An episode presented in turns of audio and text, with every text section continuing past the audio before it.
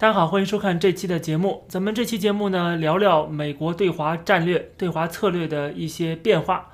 那么之前我们讲过了，就是在拜登上台之前，我们是支持川普对华的强硬的态度的。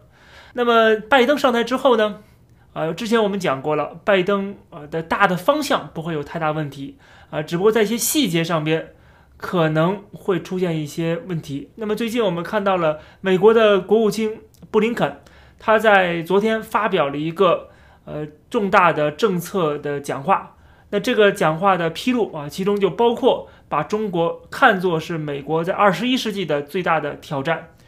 那么这种说法呢，跟其实在前一天啊，这个美国的共和党议员克鲁兹他就讲到了，他说中国是最大的一个地缘政治的威胁。那么紧接着第二天，美国国务卿布林肯。也是这么说的。他说：“中国是唯一拥有在经济、外交、军事和技术实力上面对稳定和开放的国际体系以及价值观啊构成重大挑战的国家。他这种定位是没有问题的啊，这个是继承了之前川普政府的对中国的这个定位，以及后来的我们看到这个美国共和党的议员们纷纷推出各种法案对付中国的这个法案的这些议员们，他们对中国的一个态度啊都是一以贯之的。所以说。”呃，可以看得出来，这个总的路线、总的方针啊，对中国的态度不会有太大的变化。而且我们看到《环球时报》也是这么说的，《环球时报》在今天发表了一篇社论啊，这篇文章讲得很清楚了。他说：“看来美国新政府没有吸取上届政府的教训。”在我们看来，这个看作是共产党在替拜登政府背书啊，在替拜登政府来证明他们没有亲共啊，没有呃这个出卖美国的利益，或者是。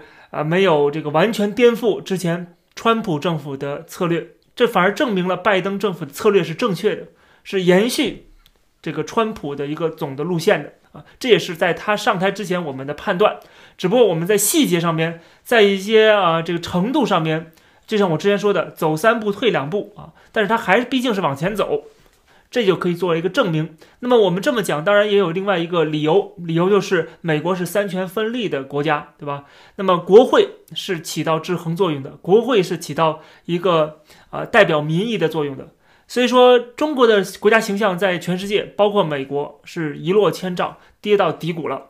那么美国的民意对中国是态度这么差，那么国会当然不会好。所以国会对中国态度可以说是。最强硬的，那么美国参议院现在也在进行一个两党的商谈，要推出一个立法来针对中国。而这个立法如果推出的话，将是拜登政府啊，就拜登上台之后最大的一个动作啊。首先是拜登在前几天签署了一个行政命令，这个行政命令是指示美国的各个部门对美国的大容量电池、药品、稀土。矿产和半导体芯片等供应链展开为期一百天的全面评估。那么评估之后呢，将有利于新的立法来对付中国啊。而且这个美国的这个参议院多数党领袖啊，这个舒默他讲得很清楚，就是美国国会要进行立法，包括这个拜登的这个新的行政命令，都是要有个目标，就是击败中国，defeat China。那么目前这个新的法案是在草拟的过程中啊，然后呢是共和党。民主党啊，联合来呃，这个推出的一个跨党派的立法，所以说这个立法呃通过的可能性是极大的，而且它的力度是极强的。那么这个力度就是，其实用一个词儿来概括，就是脱钩啊，就是这个立法实际上就是要跟中国在某些关键领域进行脱钩，这也是延续。川普之前的一个总的路线，就像美国之音说的啊，就从贸易记录、邻国的领土争端到技术盗窃和间谍活动等指控，美国国会主张抗衡北京全球势力扩张的声浪，即使在换了执政党之后，仍有增无减。两党都将中国视为美国最大的国家安全威胁。那么，拜登签署这个行政命令。除了在这几项领域啊，要有一百天的一个审视，同时还要对更广泛的领域，包括公共卫生、国防、通信啊，这个运输、能源、粮食生产等等这些领域进行为期一年的一个审查，目的就是增强美国的这个供应链的韧性啊，什么意思呢？实际上就是要摆脱对中国的依赖，重新整合供应链啊，包括扶持一些其他的小的国家。呃，然后把这些产业迁移到其他地方来，这其中有一环节就是台湾的芯片啊，台湾芯片很重要，而台湾是直接面对中国的这个军事威胁的，所以说有可能要把台湾的这个芯片的工厂、最先进的工厂迁移到美国来。总之呢，不管是拜登签署这个行政命令，还是现在国会正在筹备的这个立法，目的只有一个，就是推动跟中国的在针对性的领域上面的全面脱钩。而这种脱钩啊，将会直接打击的是中国的产业升级。打击的是中国的经济。当然了，你说我今天是不是在夸拜登？是不是在夸美国政府呢？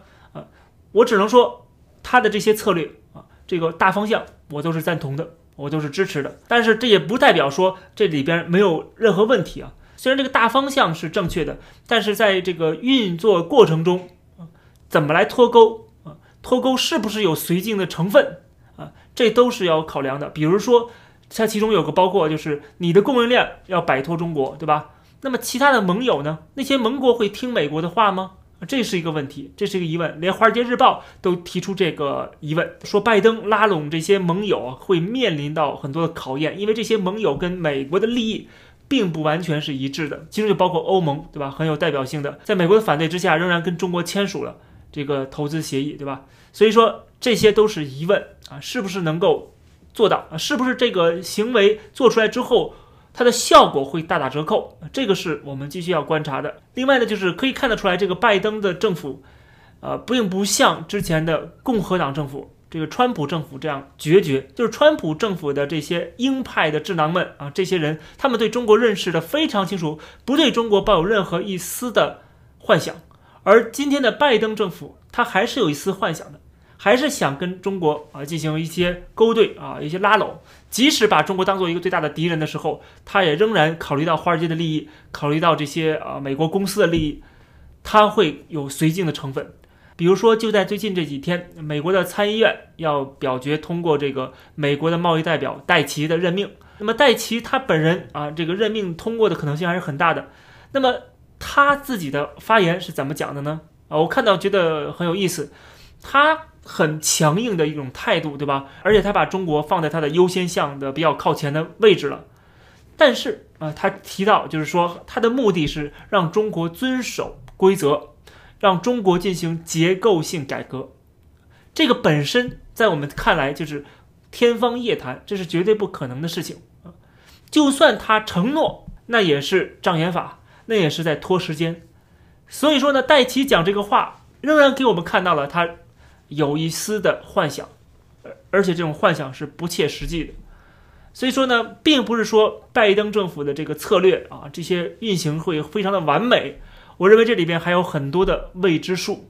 但总的来讲啊，今天我们看到了，不管是美国的白宫还是美国的国会，仍然把中国当做最大的威胁来看待，并且想方设法的去面对这样的威胁，去抗衡中国啊，这本身就是正确的一个。路线方针啊，本身就是正确的战略。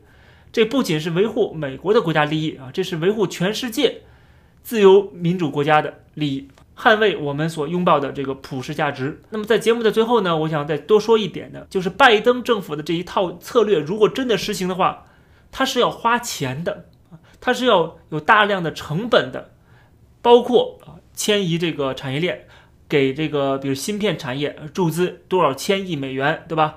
然后还有就是扶持一些盟友，比如说《华尔街日报》提到了一个事情，就是澳大利亚遭到了中国的这个贸易战的这个打击，对吧？那么美国如何的使出援手？美国可能要购买一些澳大利亚的产品，啊，来这个对冲中国的打击。那这样的话是不是又要花钱了呢？对吧？那么还有就是其他的国家，台湾啊，是不是还要买台湾的菠萝呢？对吧？凤梨呢？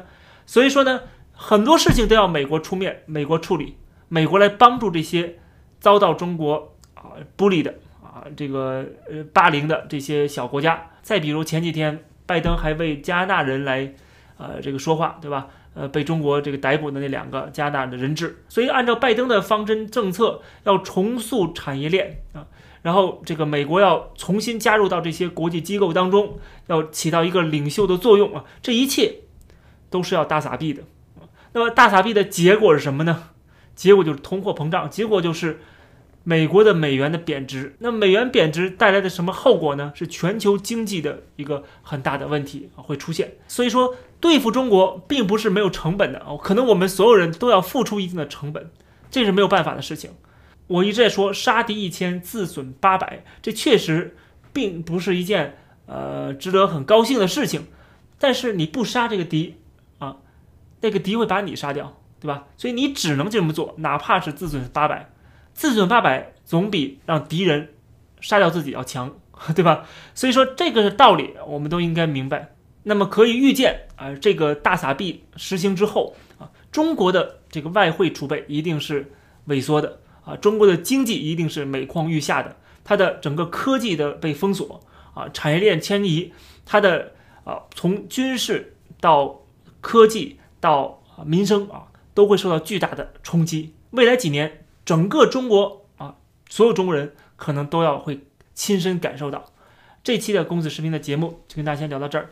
感谢大家收看，欢迎点击订阅这个频道，我们下期节目再见。